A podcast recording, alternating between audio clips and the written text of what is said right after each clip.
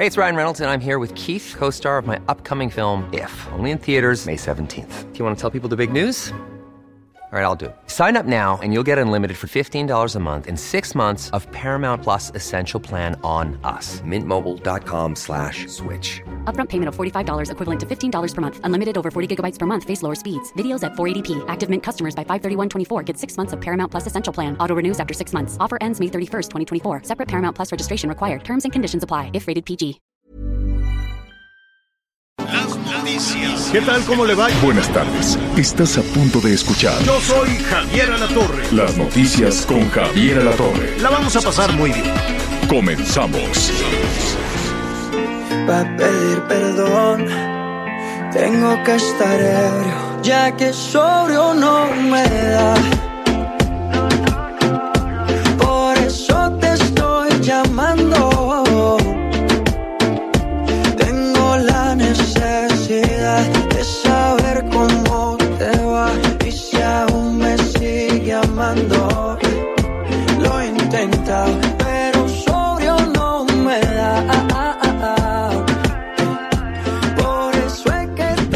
Bueno, pues así con eh, Maluma lo, lo saludamos esta tarde, viernes. Uh, ya.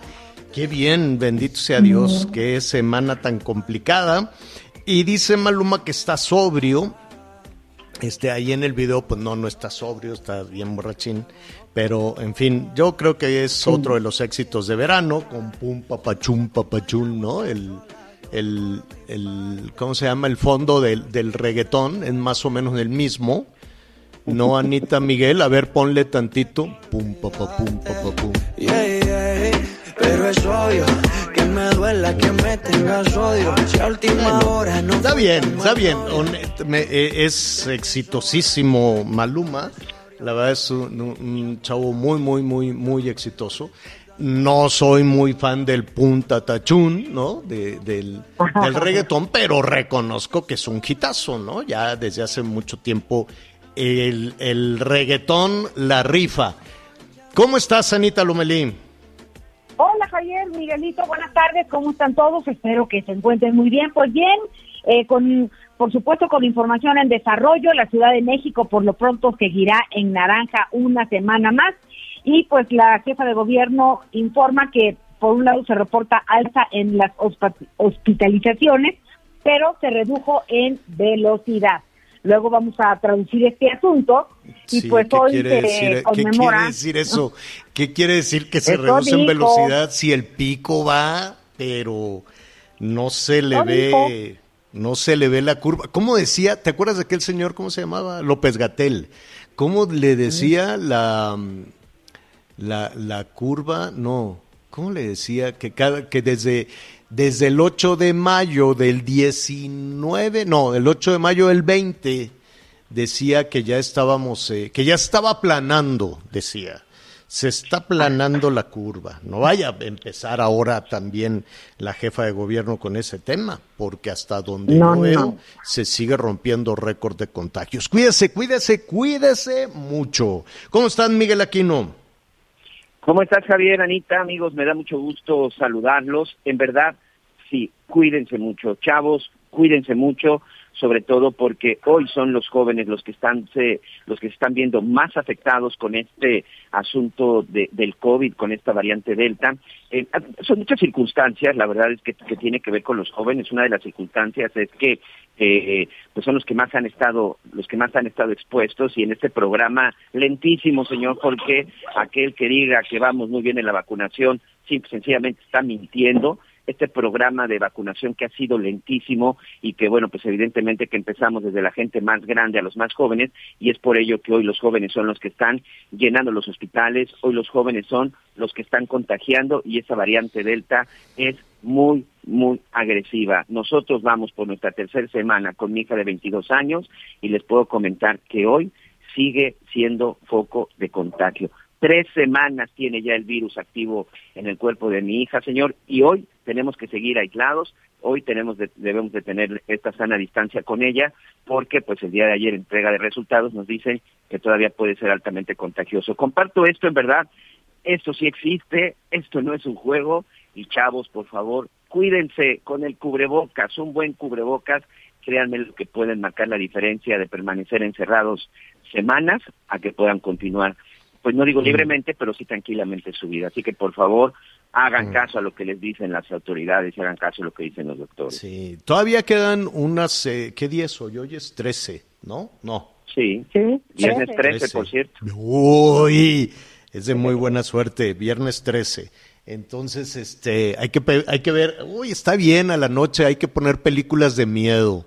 Oh, sí, muy bien. Pero bueno, antes de que eso, de, de que eso suceda, este, todavía quedan, pues, dos semanas, dos semanas de vacaciones de verano para muchas personas que ya las tienen planeadas, programadas.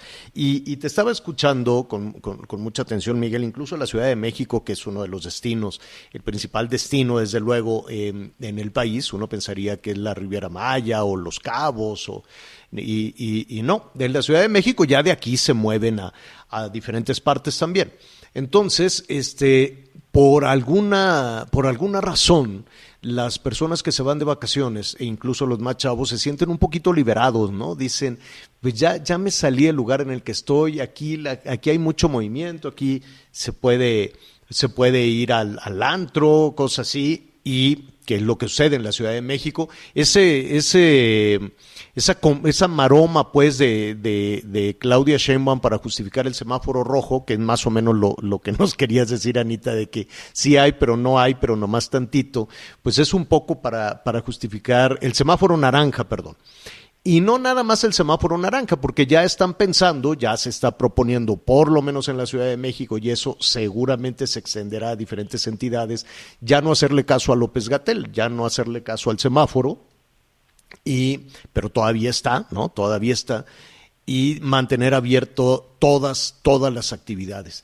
Aquí, eh, evidentemente, tenemos un problema, ¿no? Tenemos el problema del dinero, tenemos el problema de los empleos, tenemos un severo, enorme problema de educación, de educación, este, porque a distancia, pues también hemos visto que no, que no ha funcionado. Y por otro lado, tenemos el problema de los contagios. ¿Qué podemos hacer con esa situación tan compleja? Cuidarnos, cuidarnos. Y si tenemos que ir a algún lado y si tenemos que hablar con la gente, no podemos vivir en una caverna para siempre.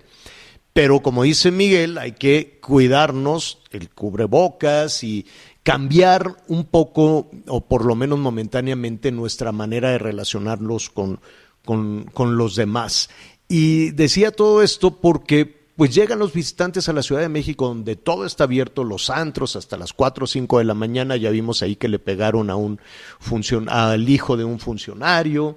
Eh, hoy viernes pues se va a contagiar una cantidad de personas impresionante porque van a ir al antro, van a ir al cantabar, van a ir a, a, pues, a lo que sea, y pues ya eh, confiado, ya descuidado, ya sin cubrebocas, ¿qué onda, güey? Y todo esto, pues ya vienen, vienen los contagios. Los chavos, sobre todo, tienen que tener mucho cuidado con, con, con, este tema por una serie de malentendidos que venimos arrastrando, ¿no? Ya saben, esta estrategia fallida, esta estrategia complicadísima, hacía percibir, hacía que, que imagináramos que los más jóvenes eran este, verdaderamente invulnerables, ¿no? Decían, no, es que a los más chavos no les da nada y a los niños menos. Bueno, pues ahora vemos que no, que no es así con estas variantes, por lo tanto hay que cuidarnos, hay que cuidarnos mucho. Y mira, a propósito de, que la gente se relaja cuando va a algún sitio de vacaciones, allá donde estás tú, Miguel, en la Riviera Maya, este, la percepción que se tiene en el mundo como destino turístico importantísimo es que las cosas no van muy bien. Entonces, eh, de por sí, el gobierno británico ya no deja pasar a mexicanos. Dijo, no, de, momento los mexicanos no pueden entrar al Reino Unido porque pues tienen un problema de contagios muy fuerte. Y no solo eso, aparte, este, ya, se, ya se anunció, y entiendo que será a partir, hoy es 13, 14, 15, a partir del domingo se suspenden los vuelos de British. British tenía vuelo directo de Londres a Cancún, Miguel. Correcto, y a partir, de, a partir del domingo se acabó el vuelo. No va a haber vuelo por lo menos durante mes y medio. Quieren esperar hasta el último de septiembre para ver cómo van las cosas. Y evidentemente eso es un, ese es un golpazo, porque, y ahorita ya te, te cedo la, la, palabra, no van a venir, eh, no van a llegar, no nada más ingleses, mucho europeo, mucho turismo europeo llegaba o llega a la Riviera Maya a, en la, a través de esta línea aérea, la British, y entonces se cancelan y eso va a significar por lo menos un recorte de 15 millones de dólares, dice el secretario de Turismo. En mes y medio que no vengan, 15 millones de dólares que van a dejar de entrar a, las, eh, a la economía no, no solo de, de, la región, sino de México. Es correcto, señor, es correcto. Y además, sabes que Javier, de por sí ya son varios los vuelos que se han estado que se han estado cancelando y el llamado que se hace eh, pues por parte de las por parte de las aerolíneas. Estados Unidos incluso también ha emitido varias alertas en donde, bueno, pues además del tema del COVID, tiene que ver también con un tema con un tema de seguridad. Pero sí, aquí el turismo inglés, principalmente para la zona de Tulum, para la zona de Cozumel, es un turismo muy importante. Hay incluso pues muchos que hacen la conexión directo de Cancún a, a Cozumel y que a veces ni siquiera pasan por algún otro municipio. Pero en la zona de Tulum, lo que es el turismo inglés y canadiense es uno de los turismos más, más importantes. En la zona de Acumal, en donde también existen muchos hoteles, pues no me atrevo a decir que eh, exclusivos para los europeos, pero sí en donde el 80% del turismo es europeo. Esos son los hoteles en donde hoy en esta, eh, pues mira, le llaman olas, yo sinceramente creo que la primera desde marzo del año pasado simplemente no ha pasado, pero el hecho es de que hoy es en donde se está enfrentando la peor crisis y ya comienzan también a, pues a perderse empleos, Javier. Bueno, pues, eh, ¿qué podemos hacer? Cuidarnos, ¿no? O sea, hay que tener optimismo, no podemos vivir con la angustia, este, con el estrés, con, con la depresión, con todo lo que significa tener miedo, ¿no? Porque pues imagínese, de por sí la inseguridad provoca un estrés tremendo, ¿no? La gente que se tiene que subir al transporte público y que no sabe si le van a robar eh, por enésima vez el celular o el dinero, y hoy es viernes, hoy les pagan a muchas personas y, y, es un estrés enorme subirte al transporte público en cualquier lado del país, ¿eh? en el Estado de México, en la Ciudad de México, en Zacatecas, de que vamos a hablar al ratito también de esa situación en todos lados. La inseguridad provoca miedo. A eso súmele el miedo de la pandemia. Pues a dónde vamos a ir a dar. Entonces sí hay que ponerle inteligencia, hay que ponerle ánimo. Y yo sé que el asunto es muy serio, pero no podemos este, quedarnos eh, paralizados, ¿no? Ver los efectos que ha tenido también en los niños, en los niños estas, estas horas. Y, nada más antes de irnos a, a las otras situaciones que están en, en desarrollo, que Anita nos platique cómo están las cosas en el Zócalo, etcétera, etcétera. Este, pues saludos a Pedrito Solá, que ahí la lleva, ¿no? Hay mucho famoso que está pues malito. Pedrito Solá, que dice que está recuperando porque pues sí, le, eh, gracias a la vacuna, pues no le ha pegado tan duro el, el, el COVID que se contagió este, Pati Navidad, que ella no está vacunada, no se quiere vacunar, este, y, creo que está un poquito, un poquito delicada. Vamos a, investigar al ratito con nuestros eh, compañeros de espectáculos en Azteca que nos digan, este, Pati Navidad y em, bueno, ya de otras eh, situaciones, pues don Vicente Fernández, que se dio un resbalón en su recámara, se cayó tengan mucho cuidado también, ¿sabes qué? Con los adultos mayores, con tanta tema de, limpieza y que échale cloro y échale jabón y échale y échale de, esto y del otro, de pronto las superficies se pueden convertir en algo muy resbaloso. Con que esté ventilado, muy, muy ventilado el espacio y limpio, es, más que suficiente. No, no, no abuse de los productos químicos tampoco, ni los cloros, ni los desinfectantes. Entonces se dio un resbalón tremendo, lo operaron de las cervicales y ya veremos al ratito cómo, cómo va don Vicente Fernández. El Mijis, ¿te acuerdas, Miguel Anita, el Mijis, este, este diputado que fue en su momento, pues... Eh, pues eh, de estos chavos banda, ¿no? No quiero yo decir este pandillero ni mucho menos, pero este y fue tuvo un liderazgo muy importante y ahora está malito, ¿no? Sí, que en el caso, que en el caso de él, en el caso de, de, este eh, diputado de San Luis Potosí, Pedro Carrizal, eh, es un asunto de cáncer, Javier. Pedro Carrizales, perdón, Pedro Carrizales. Él eh, hace hace dos días su equipo, bueno, pues daba a conocer de que pues está enfrentando un problema, principalmente eh, dolores y hemorragia que hasta le hicieron perder la, la conciencia, él mismo lo ponía en sus redes sociales, pero bueno, tiene que ver un asunto de cáncer. Él ha estado padeciendo con un cáncer y es por esto de que, bueno, pues se encuentra hoy en el hospital, sí, delicado, se encuentra eh, bajo cuidados especiales y bueno, pues ahora vamos a esperar qué, qué sucede en las próximas horas, pero tiene prácticamente dos días batallándole y bueno, pues ahí el que mueve, el que se encarga de coordinar y de manejar sus redes sociales, porque seguramente no es porque una de las fotos que mandaron, bueno, pues se ve que está ahí en el hospital con cuidados, con cuidados especiales, pues ha estado subiendo sobre su estado de salud, pero en el caso de él es un asunto de un cáncer que padece, señor y el que ya se va recuperando, que también estuvo malito, no por un tema de, COVID, sino por una hernia, fue Marco Antonio Muñiz, el lujo de México. Ay, que nos pongan una de Marco Antonio Muñiz. Entonces, saludos al Coque, que estuvo también muy, muy este, mortificado, pero que salió muy bien su papá. Qué bueno, qué bien me cae ese señor, ya está muy grande, pero es, eh, ha, ha, sido toda una, eh, varias generaciones que conectaron muchísimo con Marco Antonio, eh, Marco Antonio Muñiz, ya salió muy bien y ya está en su casa, lo cual nos da muchísimo, muchísimo gusto. También estamos ahí muy, muy al pendiente de, de ellos. En fin, pues sí, son varios los, este, los eh, famosos que, que, han estado eh, malitos, pero pues hay que echarle ánimo porque eso es fundamental fundamental. Fíjate, la gente que se contagia de pronto, pues se pone muy nerviosa, dice qué me va a pasar y que no sé qué.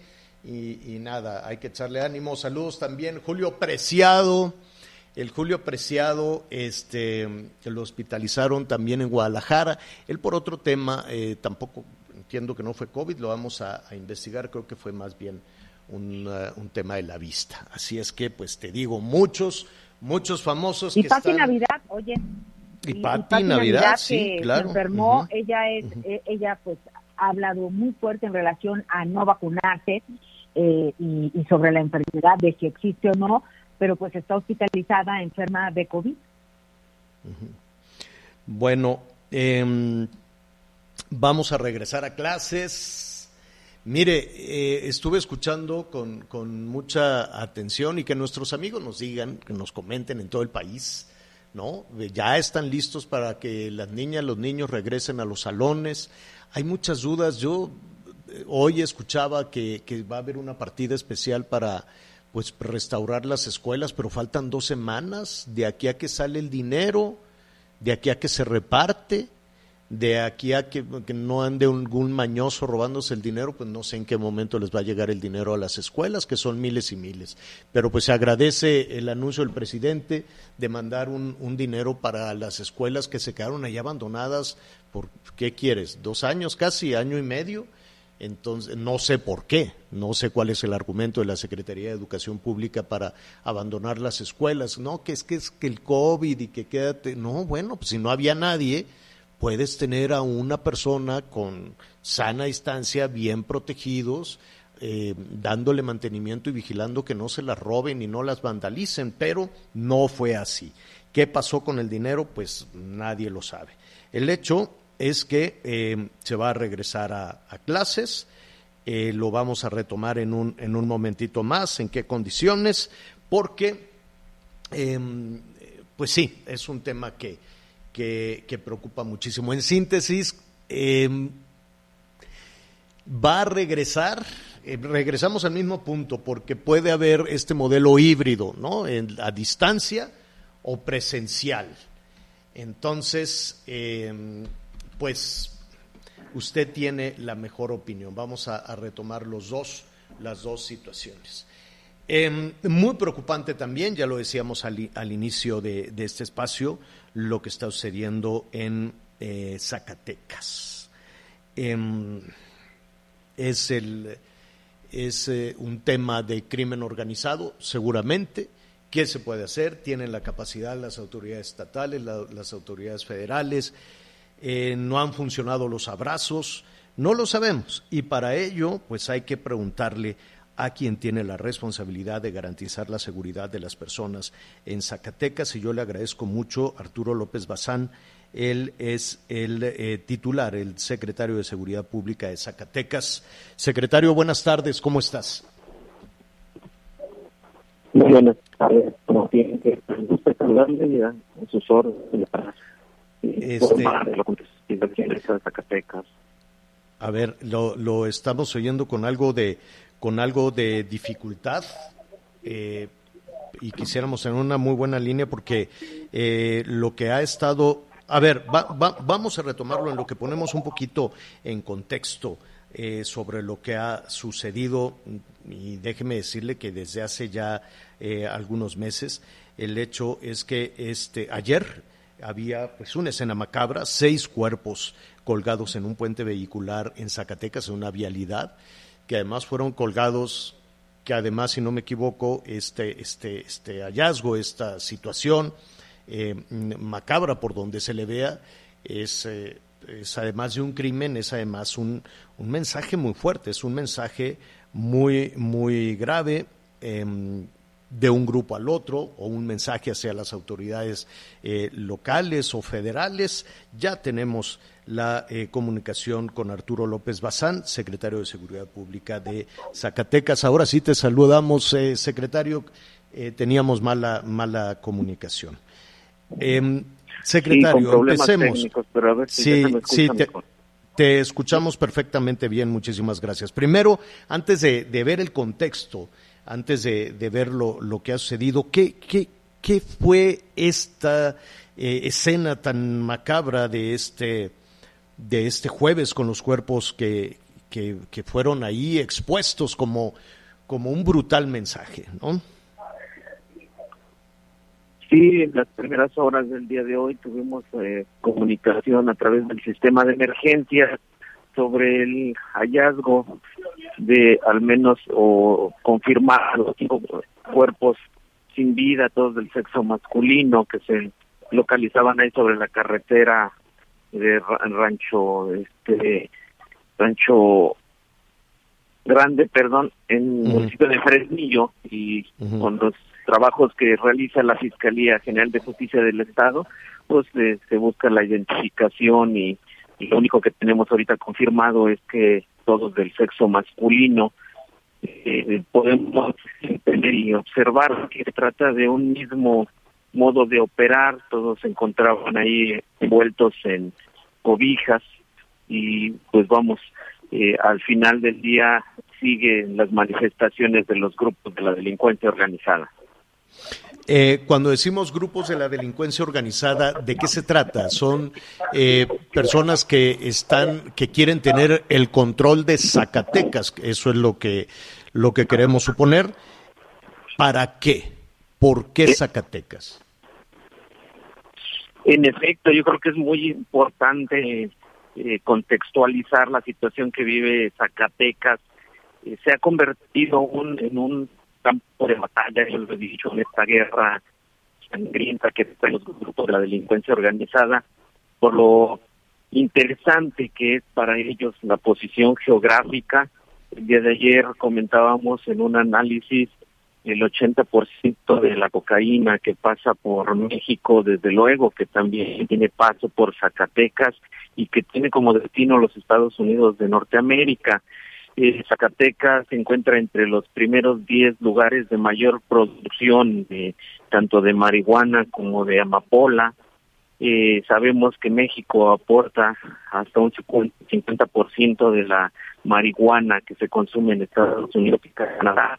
Eh, el hecho del mercado ilícito de drogas, principalmente sintéticas, se hacía un análisis que en Zacatecas a razón del 5.5% de consumidores y en el entendido de una dosis diaria, estamos hablando de más de 4 millones de pesos diarios que tienen ingreso, así otros rubros como tráfico de personas, eh, trata de personas, el tráfico de armas, que sin duda el- la posición geográfica que tiene Zacatecas es coyuntural en estas operaciones ilícitas. Eh, Zacatecas representa un nudo entre las tres grandes rutas de del país para el tráfico de este tipo de, productos o sustancias ilícitas. Entonces, y ante pues, eso, y ante eso, en, una entidad, sí. En una, en una entidad que, perdón, lo, te, te, interrumpí, secretario. En una, en una entidad interesante, decíamos, para los grupos de la delincuencia organizada, y pues con estos números que hablamos, yo creo que es eh, eh, más sencillo comprender por qué eh, pues a ese nivel están llevando esta guerra, muertes eh, violentas, homicidios dolosos, decíamos ocho de cada diez eh, personas que terminan sin vida bajo el estatus de ejecutados, pues son de otras entidades de la República, sin embargo, pues habla del de dónde, de, uno ¿De dónde son la mayoría, de dónde son la mayoría de las víctimas? Que han logrado identificar? Eh, podríamos decir que la, que la mayoría eh, vienen de estados como Jalisco, Nayarit, eh, en lo que hace a, al cartel, principalmente cartel Jalisco Nueva Generación. Sin embargo, también se han identificado este tipo de hechos, este tipo de hallazgos en personas que traen a, domicilio u origen de estados como Coahuila, Durango, en ocasiones se atribuyen al grupo antagónico del cártel de Sinaloa. Pero también ha habido eh, hallazgos de personas que se encuentran sin vida o, resultan detenidas en esta también en estas operaciones ilícitas que desarrollan del, del sur, del, del centro, Ciudad de México incluso. O sea, eh, habla del reforzamiento. Yo con esto quiero enfatizar que habla del reforzamiento. Zacatecas hoy vive una situación violenta, una situación crítica, como en algunos casos ha sido en otros estados de la República. Se vienen desarrollando acciones eh, contundentes, sin embargo, pues vamos, es un estado que por su naturaleza... Hacia, eso, hacia eso iba, secretario. Tienen un diagnóstico muy claro y evidentemente en los últimos pues ahora sí que en los últimos años tal vez o meses tal vez, pues eh, la violencia se ha incrementado en diferentes municipios. De hecho, en la percepción, pues Fresnillo está también como uno de los sitios donde los habitantes tienen la, la, la percepción de mayor inseguridad, inseguridad en el país. El diagnóstico ahí está, ¿no? La rivalidad entre estos dos cárteles que nos menciona, secretario, el cártel de Sinaloa, el cártel Jalisco Nueva Generación, y que se están enfrentando por todo lo que nos estás detallando. El paso de cocaína, el paso de marihuana, el tráfico de personas, el tráfico de combustibles, es decir, una serie de ilícitos eh, muy, muy grandes. Con ese diagnóstico, ¿qué, qué, se, qué se puede hacer? Eh, de inmediato, ¿no? De inmediato viene a la, a la, mente esta estrategia de los abrazos. Yo no sé si esa estrategia de los abrazos es suficiente. Y la otra, que te lo pregunto, y la otra cuestión es si em, puede el, eh, el, gobierno del Estado, que está a, punto de, de, de entregarle esta feta, este, o es una cuestión de carácter federal. Los municipios, evidentemente, pues o están infiltrados, y no me refiero a Zacatecas, me refiero a todo el país, ¿no? Eh, los, los municipios pues están prácticamente dominados por, por, por muchas eh, instancias delictivas. ¿Qué se puede hacer? ¿Qué, de, ¿De qué hablan cuando tienen eso sobre la mesa? Tienen ese diagnóstico y ahora, ¿qué se hace?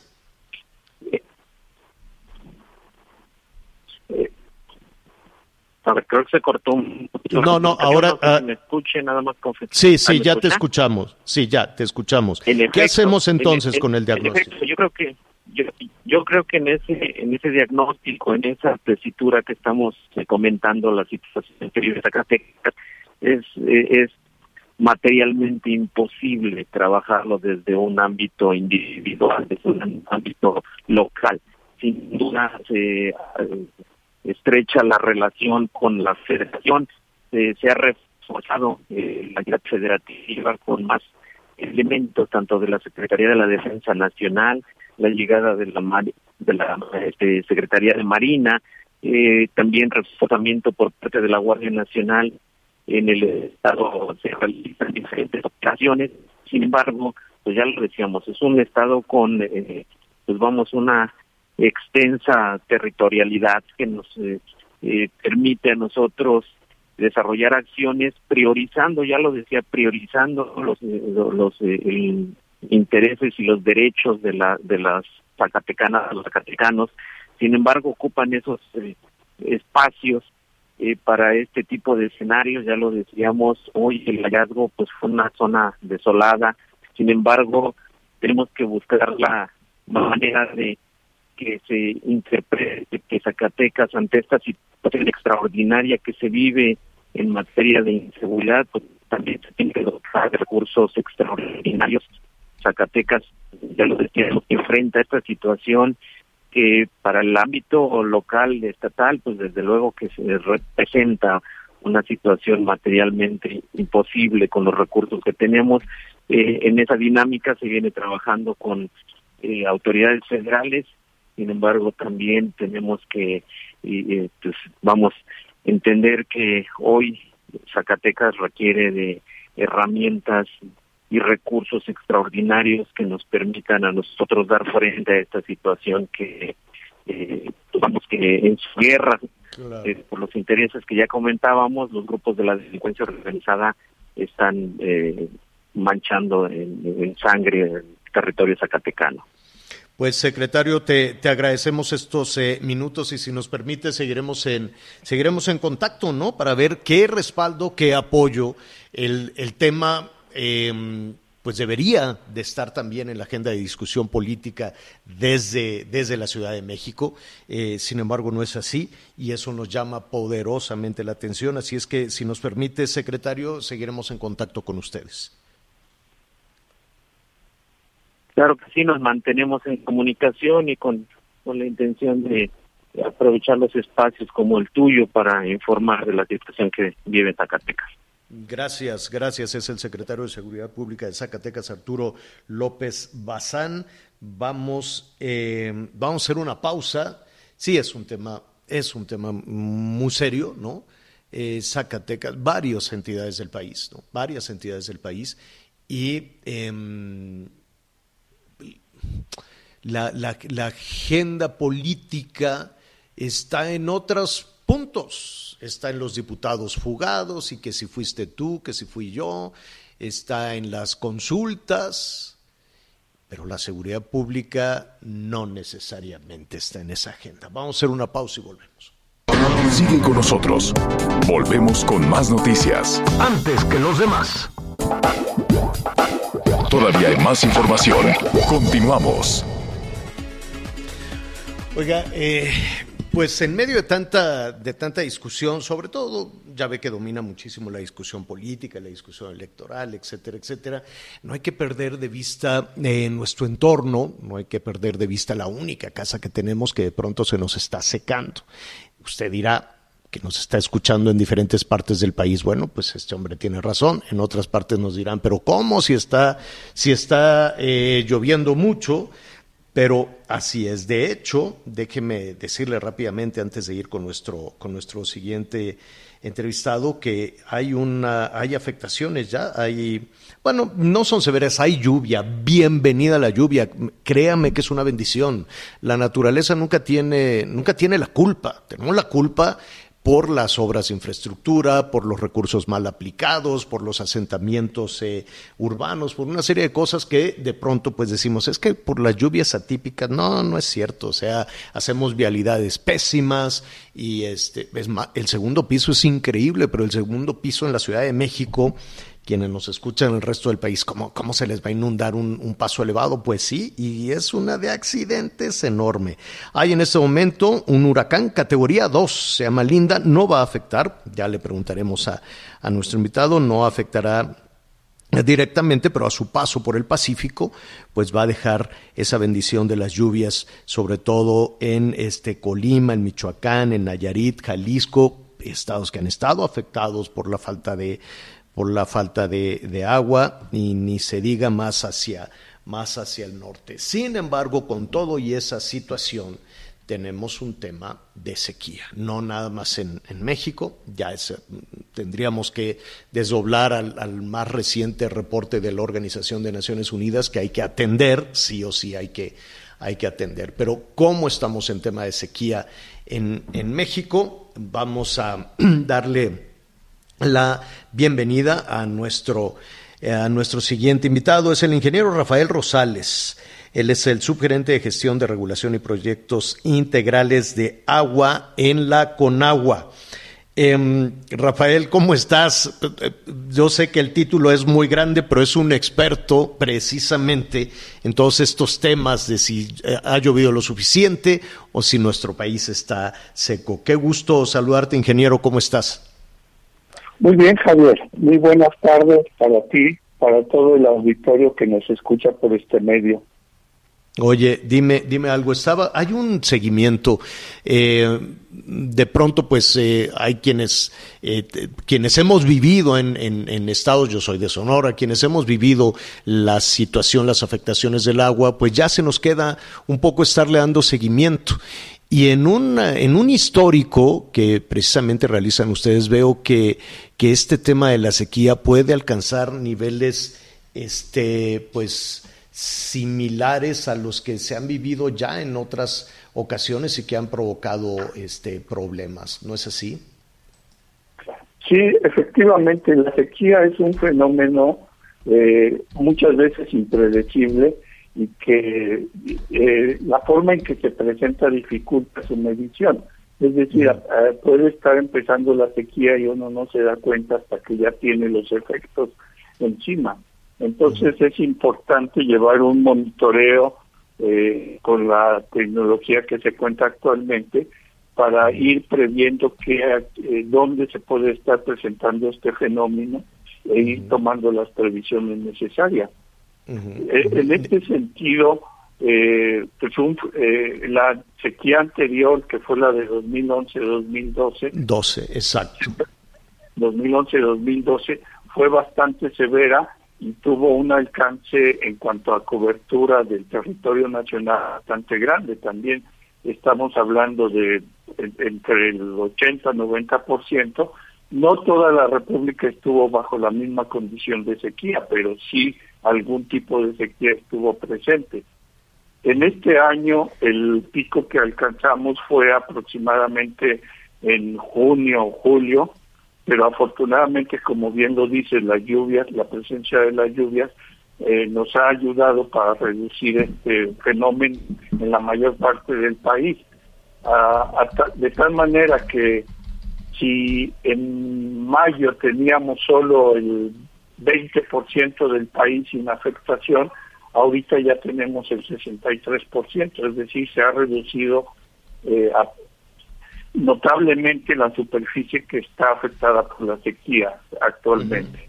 Sí, pero eh, nos llama, eh, digo, ese es el contexto desde luego, ¿no? No tenemos esos, esos niveles tremendos todavía de la sequía del 2011-2012, pero hay una, hay una, hay una, no quisiera yo decir de alerta, pero hay una llamada de atención de la Conagua. Sí, e, en efecto, Supongo que te refieres al acuerdo que se ha publicado en días anteriores en el diario oficial y donde dice que es un acuerdo de inicio de emergencia de sequía. Así es, así es. sí, el, miércoles, si no me equivoco, ¿no? Decían, bueno, hay una situación de emergencia porque hay sequía severa, hay sequía extrema, hay sequía excepcional en puntos perfectamente ubicados. Pero ¿qué tanto nos debe de preocupar esa, esa insisto, no le quiero decir alerta, pero es una, una emergencia? Bien, mira, si, si revisamos detenidamente el, nombre del, del, acuerdo, dice que es un acuerdo general. ¿Por qué? Porque no está dirigido a uno del, al fenómeno particular eh, que actualmente se vive o a alguna región del país en particular sino que es un instrumento eh, normativo que nos permite estar preparados para cuando se presente una sequía de las características que ahí se señala, severa, extrema o excepcional, en cualquier punto del país. Entonces, es un, una preparación, nos va a permitir tener el marco jurídico y legal para poder tomar las medidas necesarias. Ahora, esas medidas ya están determinadas a través de lo que el mismo acuerdo que señalamos dice. que son los programas de medidas preventivas y de mitigación de la sequía. Existen 26 de estos programas, uno por cada uno de los consejos de cuenca en que se ha dividido el país. De Eh, tal manera que ya Está- estamos- te están te están llegando ingeniero perdón que, que te interrumpa te están llegando algunos algunos mensajes dicen oiga pero pues aquí nos están racionando el agua aquí hay cortes de agua aquí tenemos un problema un problema de sequía Em, Durango Michoacán San Luis Potosí Jalisco Sonora es decir tenemos o no un problema de sequía y de acceso al agua Mira, eh, eh, son cosas diferentes el acceso al agua. Evidentemente, sí, sí reconocemos que no en todas las eh, ciudades y localidades del país existen la- eh, las fuentes necesarias para atender eh, de manera cotidiana toda la demanda. ¿sí? Otra cosa sí sería que sí las reducciones se deban a que las fuentes actualmente por el problema que hubo a principios de años de sequía estén bajas. ¿sí? Pero entonces, eh, en ese caso sí se están tomando algunas medidas, como es el suministro de agua en pipas. Pero eh, sí hay que, que distinguir si es porque las fuentes que tienen no son suficientes, aún en condiciones normales, o porque sí las fuentes se han visto afectadas eh, por efecto de, de la sequía que se presentó a inicios de año, como pudiese ser en el sistema Cuchamala que surge aquí a gran parte de la demanda, a un 20% aproximadamente, según tengo entendido, de la demanda de la Ciudad de México y que ahí sí efectivamente eh, una de las medidas que se tomaron fue reducir el envío de agua del sistema Cuchamala hacia la Ciudad de México aproximadamente en un 10%, con el fin de pues, estirar el agua que hay en las presas para que alcance más. Afortunadamente, aunque no es una recuperación eh, excepcional, sí se están recuperando un poco las fuentes del sistema Cuchamala para Ciudad de México. Eh, Finalmente, ingeniero, ¿qué significa, atendiendo precisamente este, este anuncio de la Conagua, una limitación temporal de los derechos de agua? Esto precisamente cuando en una fuente de agua tienes dos usos, como puede ser el uso, uso agrícola y el uso para abastecimiento a la población, lo que dice el acuerdo es que cuando se presenten las condiciones de sequía en ciertos municipios que se que dependan de esa fuente, los usuarios del uso agrícola podrán tener limitaciones para usar esa agua y garantizar el abasto a la población. Eso es lo que quiere decir. Ah, eso, es- No y, se- eh, eso es lo que se está limitando al uso agrícola. al uso agrícola o un uso- otro uso no Ahora, limitar, ¿qué significa? ¿Que se reduce? eh, ¿Que se corta definitivamente? ¿Cómo- qué- cómo? Porque pues estamos... Eso es eh. Perdón. Sí, Sí, adelante, es una ingeniero. Negociación o un consenso que se hace con el usuario cuánto es lo que puede dejar de, de extraer temporalmente, es, eh, hay que dejarlo definido que es temporalmente mientras dura la emergencia, una vez que se que ya la emergencia esté superada, él sigue teniendo su agua. ¿Y cuál es la zona Pero- más, y cuál es la zona más delicada o donde se toma una medida más extrema en el hecho de, de, de- de limitar el consumo de agua?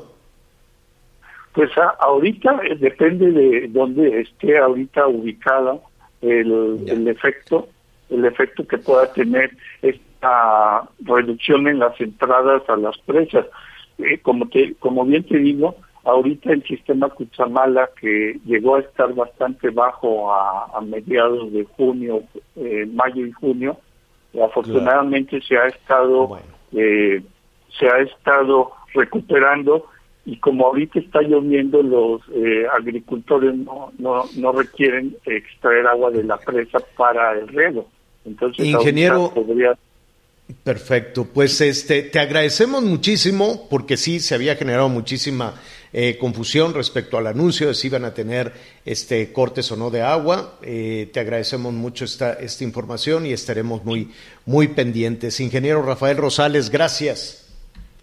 Muchas gracias a ustedes. Al contrario, gracias. Gracias, hasta luego. Y sí, eh, nada más para puntualizar, pues sí, las afectaciones están en Baja California, Baja California Sur, este, allá en, también en, en, Sonora, ya saben los agricultores del río Yaqui, Matapé, río del río, el río Mayo, en Sinaloa, los productores este, que están ahí cerca del río Fuerte, Mocorito, el que, en fin, es, es importante y están preocupados los productores, los productores del campo. Les seguiremos, eh, seguiremos con este, con este tema. Vamos a hacer una pausa, volvemos. Sigue con nosotros. Volvemos con más noticias. Antes que los demás. Todavía hay más información. Continuamos. Las noticias en resumen. Por segundo día consecutivo se rompió el récord de contagios de COVID-19 en México. Este jueves se registraron 24.975 casos, sumando un total de 3.044.571 contagios, así como 246.811 defunciones. Debido al aumento de casos registrados de COVID-19, el Comité de Salud de Querétaro determinó que a partir de este viernes las actividades no esenciales regresan al escenario y los centros de entretenimiento tendrán una ocupación del 50% hasta las 23 horas. El gobierno de México anunció la creación del Tianguis del Bienestar, el cual consiste en entregar artículos decomisados a la población que se encuentra en los municipios más pobres del país. Hoy el dólar se compra en 19 pesos con 58 centavos y se vende en 20 con 6 centavos. Hacemos una pausa y ya volvemos a las noticias con Javier Alator. Sigue con nosotros. Volvemos con más noticias. Antes que los demás. Todavía hay más información. Continuamos. Bueno, eh, muchísimas gracias a las estaciones de Audiorama y de y de El Heraldo Radio. Em, eh, perdón, es que me duele el oído hace. Ahorita les cuento porque. Este. Em, ya nos vamos, pero mire, antes de, antes de despedirle, lo queremos invitar a la transmisión em, a través de javieralatorre.com, a través, de Javier Alatorre MX. Va a estar muy bueno, vamos a ver lo que está sucediendo en el Zócalo. Es eh, interesante este evento al que encabezado por el presidente López Obrador, 500 años de resistencia indígena. Este se ha hablado de, Cortés, se ha hablado de, pues de lo que sucedió hace 500 años, ¿no? Y que fue un rotundo fracaso y que entonces ya no hay que volver a hacerlo. Em, ya platicaremos, queremos conocer su opinión, no, no, no me llama poderosamente la, atención que se esté llamando a una eh, alerta, a estar atentos, estar alertas eh, ante, em, ante la implantar a través de la fuerza, de las armas, un modelo político y económico.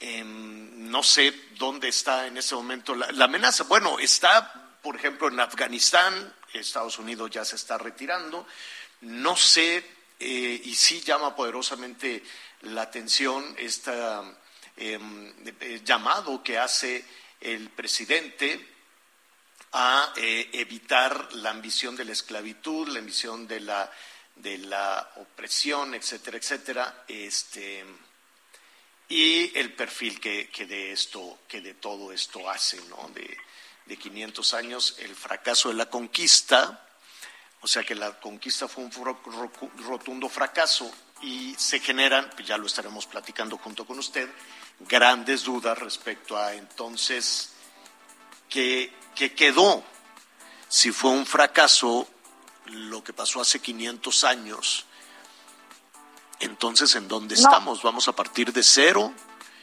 y a rechazar 500 años de, historia? Pues ya lo estaremos revisando junto con Anita. Casi no te escucho nada, Anita. Voy a, ver, a ver, ahora sí. es, que me da miedo subirle el, volumen aquí.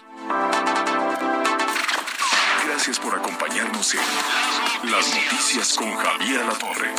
Ahora sí ya estás muy bien informado.